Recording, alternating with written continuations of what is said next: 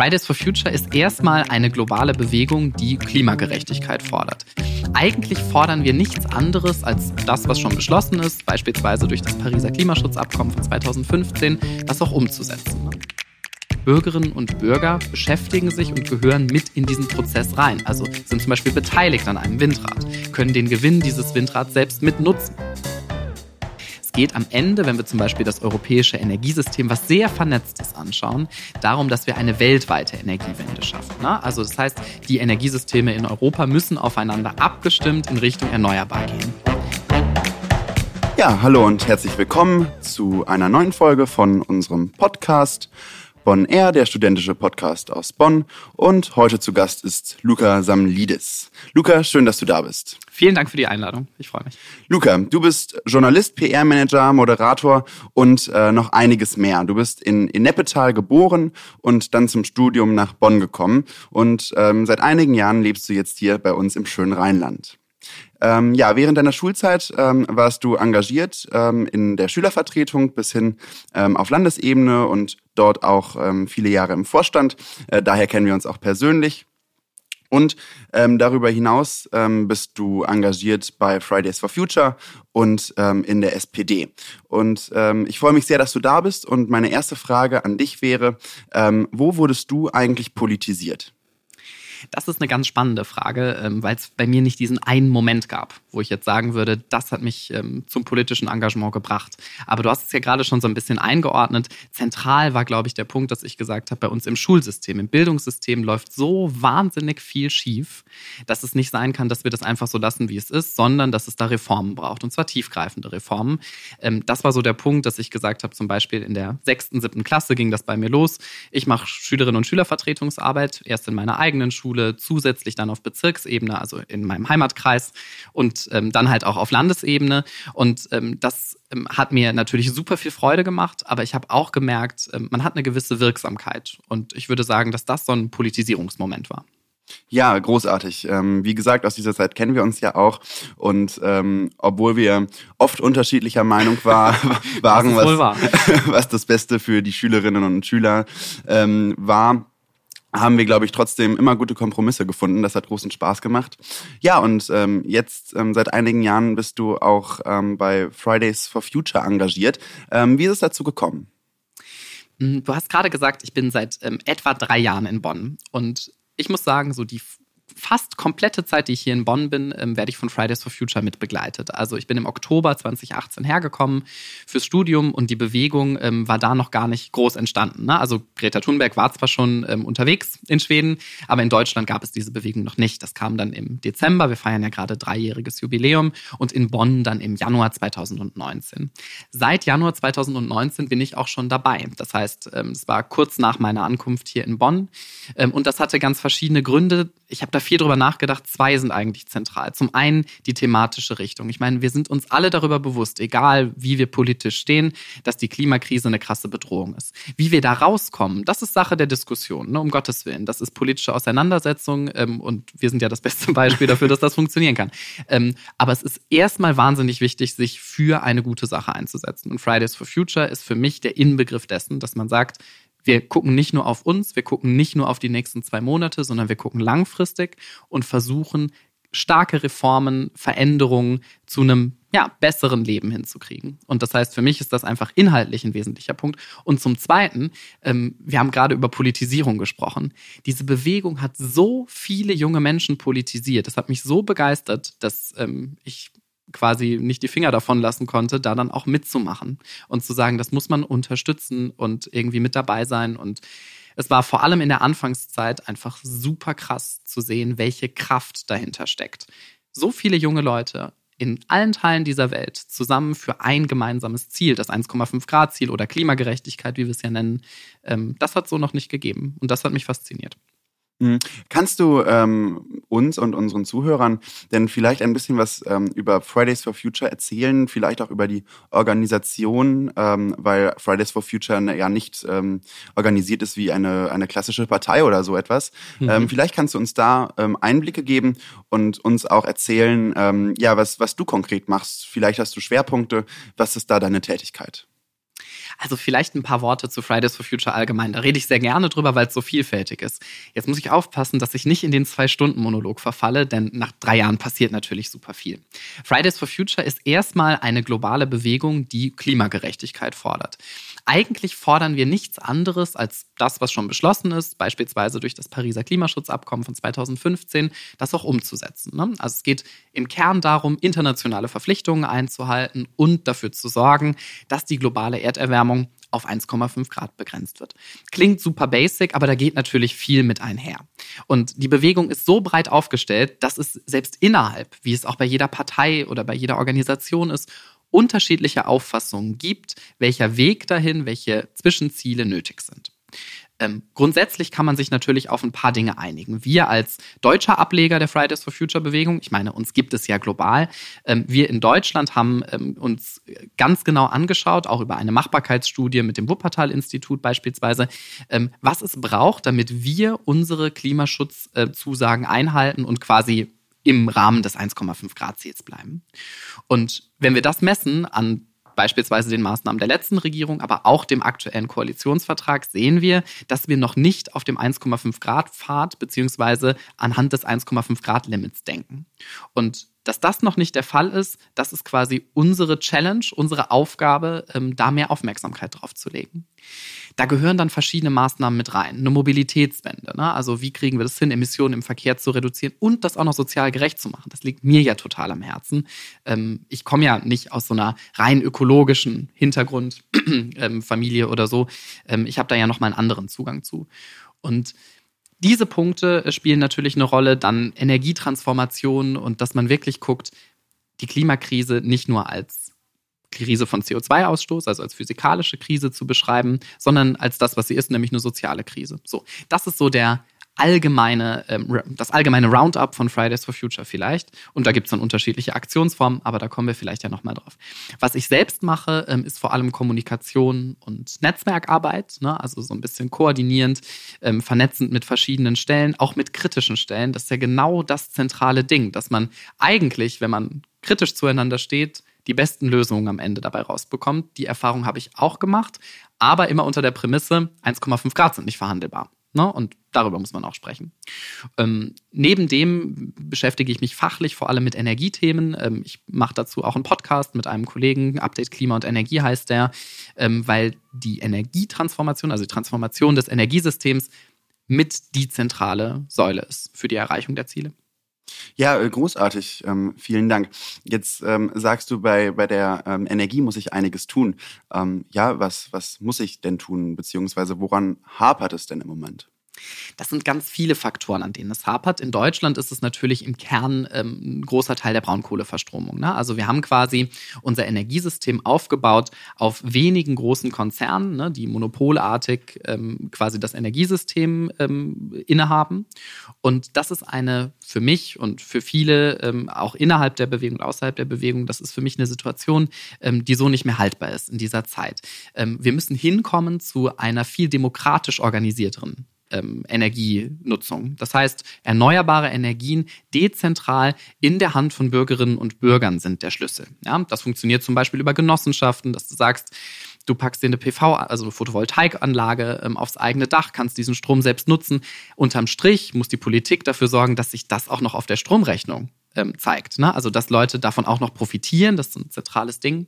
Und wenn wir zum Beispiel über Windkraft sprechen, ähm, da gibt es ja immer noch vereinzelt Leute, die da was gegen haben, aber Akzeptanz zu schaffen, funktioniert vor allem, wenn man sagt, Bürgerinnen und Bürger beschäftigen sich und gehören mit in diesen Prozess rein. Also sind zum Beispiel beteiligt an einem Windrad, können den Gewinn dieses Windrads selbst mitnutzen. Ja, also das funktioniert viel demokratischer, hat auch ähm, Krisensicherheitsgründe. Also wenn wir zum Beispiel an die Katastrophe, an die schreckliche Katastrophe im Ahrtal denken, ähm, dann ist die Energieversorgung dort über lange Zeit zusammengebrochen.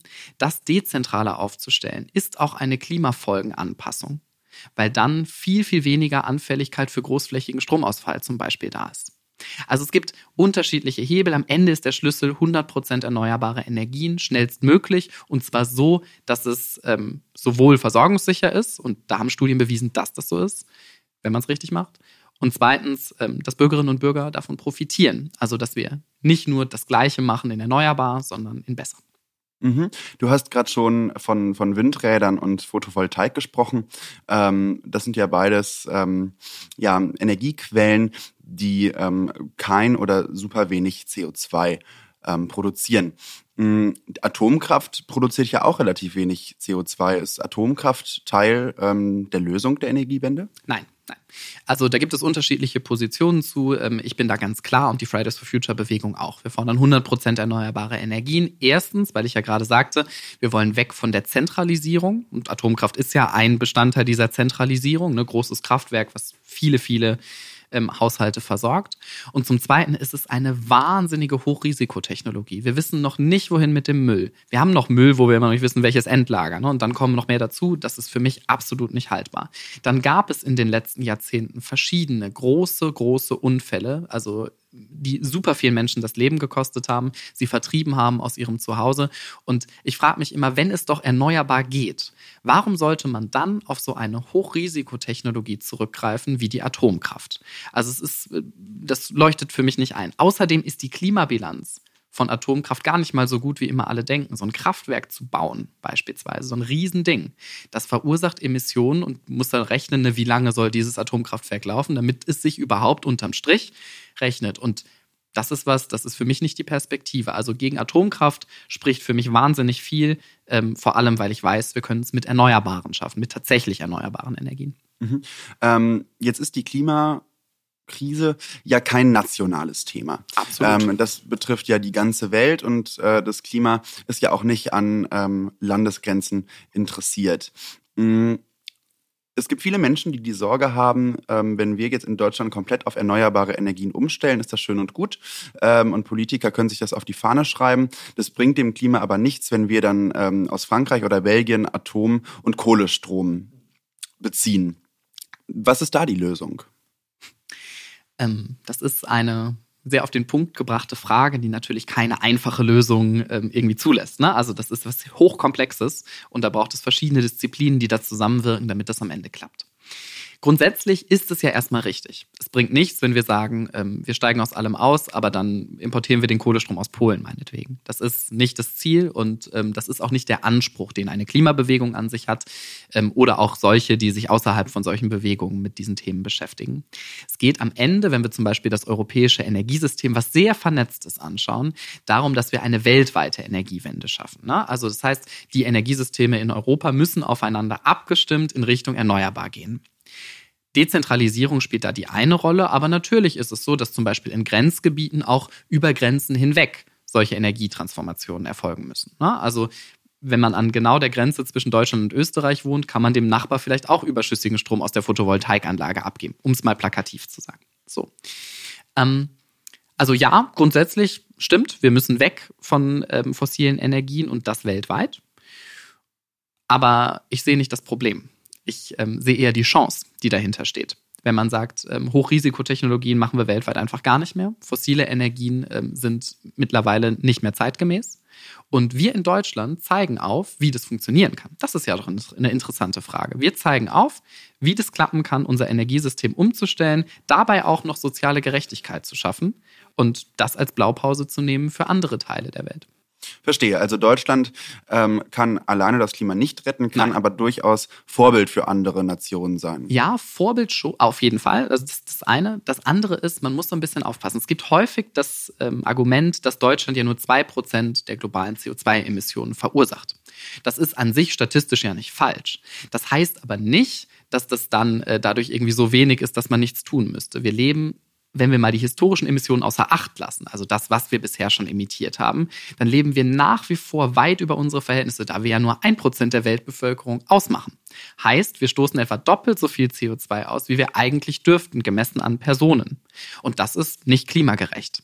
Das heißt, natürlich haben Industriestaaten, auch Deutschland, gerade auch ne, Europäische Union, USA etc. eine riesige Verantwortung, ihre Emissionen schnell, drastisch zu reduzieren, das auch sozial gerecht zu machen. Denn die Länder, die am meisten darunter leiden und die Menschen, die dort leben, die können meistens am wenigsten dafür, dass wir in dieser Lage sind. Und das ist Ausdruck einer enormen globalen Ungerechtigkeit.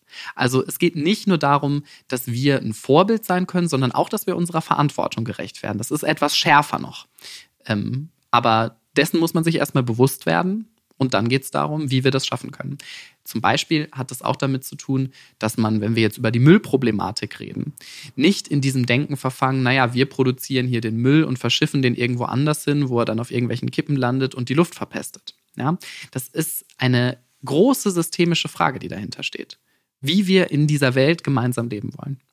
Mhm. Ähm, an dem Punkt, den du eben skizziert hast, dass Deutschland als Blaupause fungieren kann, ähm, da sind wir ja noch nicht. Und wenn ich jetzt ähm, mir andere Länder anschaue, sehe ich, dass quasi weltweit ähm, neue Atomkraftwerke und Kohlekraftwerke gebaut werden, besonders wenn man in den asiatischen Raum guckt. Ähm, geopolitische Frage, wie schaffen wir es denn beispielsweise China äh, davon zu überzeugen, dass es gut ist, ähm, auf erneuerbare Energien umzustellen?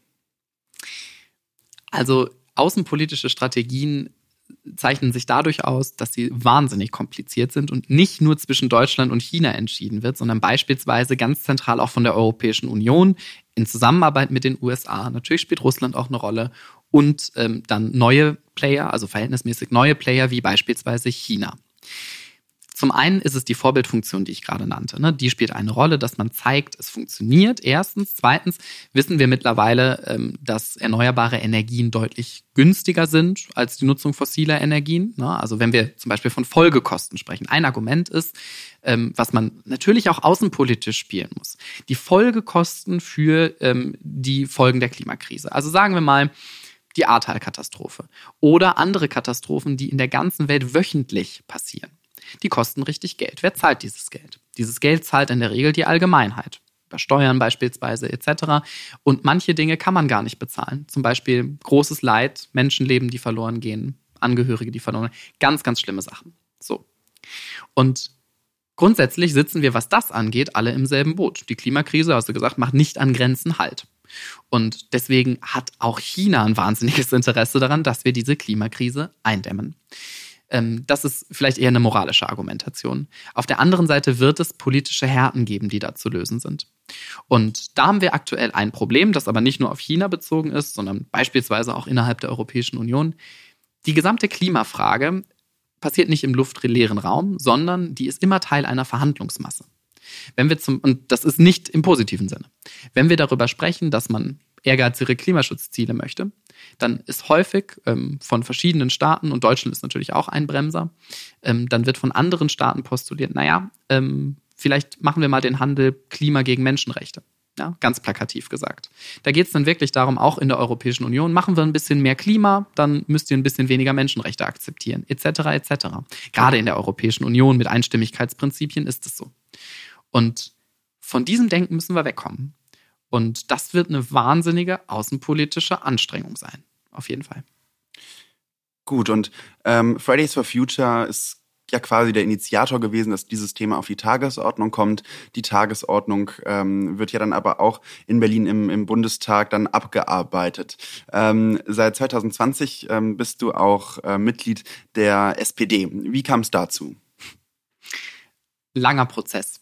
Ich ähm, bin in einem Haushalt aufgewachsen. Mein Vater ist ähm, Metallbetriebsrat seit einigen Jahren. Ähm, seine Eltern, also meine griechischen Großeltern, sind als Gastarbeiterinnen und Gastarbeiter in den 60er Jahren hierher gekommen, haben immer in der Metallindustrie gearbeitet oder als ähm, Reinigungskräfte. Und ich hatte dadurch natürlich einfach diese sozialdemokratische ähm, Sozialisation, so würde ich es vielleicht nennen. Und ähm, das hat bei mir eine große Rolle gespielt, gerade bei so Sachen, dass man Klima und soziale Gerechtigkeit sehr, sehr eng untrennbar miteinander sieht. Und ähm, deswegen war ich grundsätzlich schon traditionell ähm, sehr eng mit der Sozialdemokratie verbunden. Ich habe zum Beispiel in der neunten Klasse mein erstes längeres Praktikum im Landtag von Nordrhein-Westfalen verbracht, ähm, in der SPD-Fraktion, also bei dem Abgeordneten für unseren Wahlkreis. Das fand ich damals schon interessant. Ich, wie gesagt, war da noch kein Mitglied, war hinterher noch im Jugendlandtag für die Fraktion, habe das dann für die Landtagsverwaltung auch zweimal mit organisiert im Anschluss ähm, und war damit einfach grundsätzlich immer verbunden.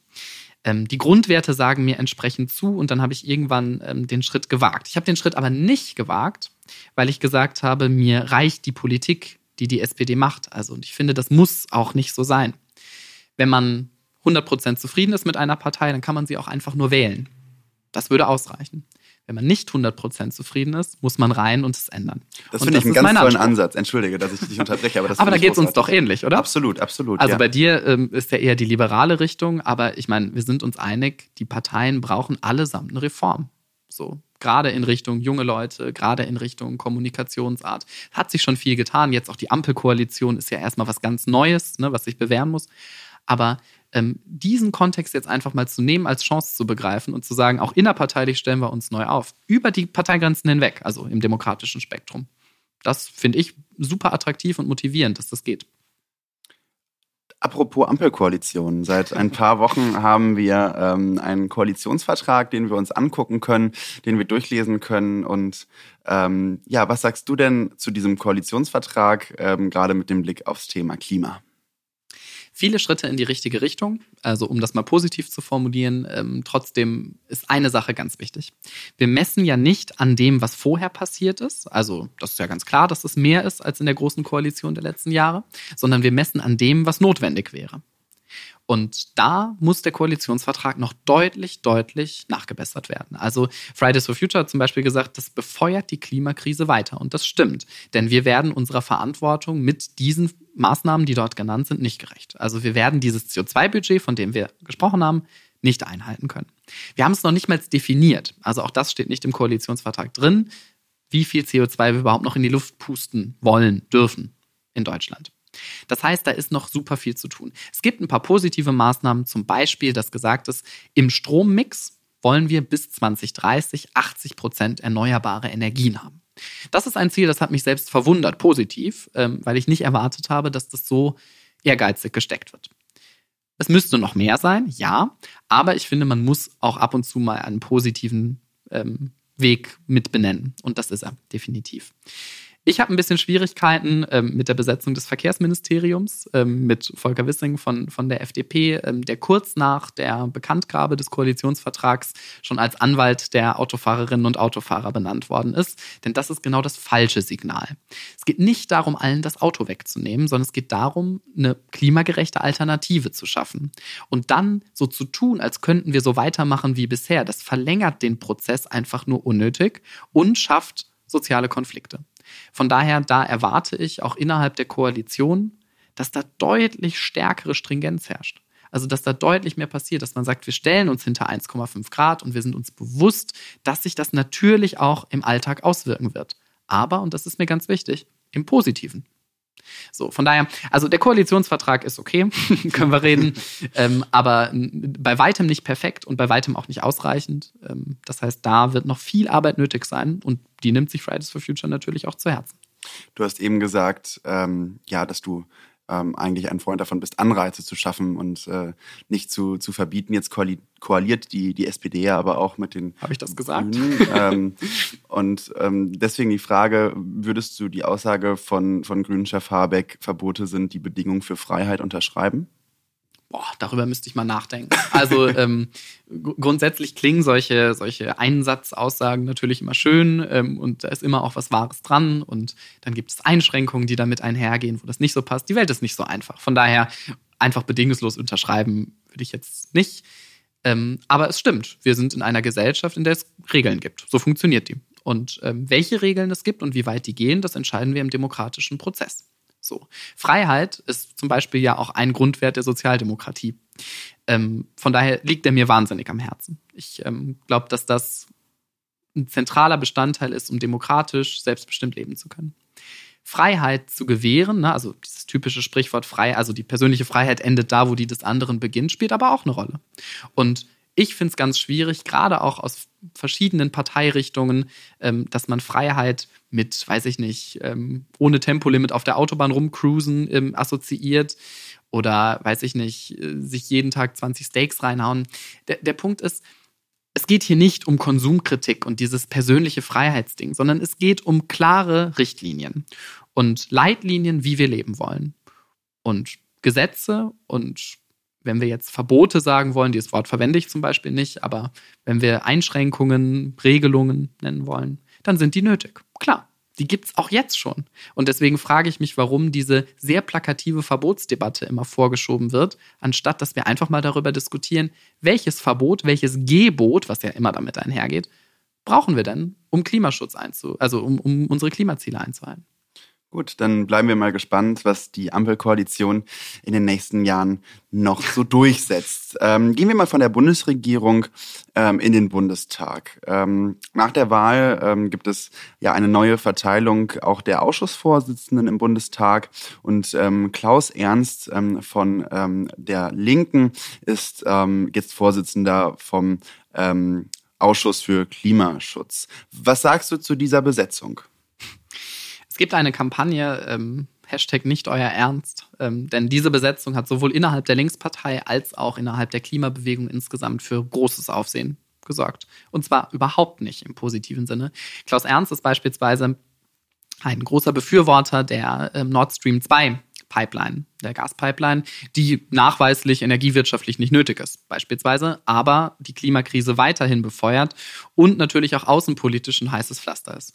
Also von daher, ähm, das ist eine Besetzung, die mich wundert, weil die Linkspartei sich im Vorfeld der Wahl immer als Klimapartei dargestellt hat. Ne? Also mit sehr ehrgeizigen Zielen, das muss man anerkennen, Klimaneutralität 2035, dass die Maßnahmen dafür nicht gereicht haben, um Himmels Willen, na klar, das stimmt.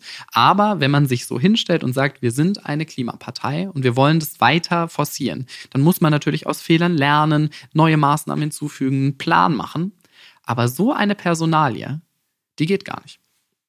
Okay. Ähm, spannend. Dann lass uns jetzt einmal noch kurz ähm, das Thema Corona mit reinbringen, so nervig es auch ist. Immer, ne? einmal muss es. Genau, ja. Ähm, ja, wir blicken jetzt zurück ähm, auf anderthalb Jahre Pandemie und ähm, auch auf Lockdown-Phasen. Was ist während der Corona-Pandemie mit dem Klima und den Emissionen passiert? Sind wirklich die Delfine zurück nach Venedig gekommen? also ich glaube, ähm, so, also Mag sein. Ob da jetzt ein Delfin rumgeschwommen ist, kann ich nicht sagen. Ich war in der Corona-Pandemie nicht in Venedig, von daher.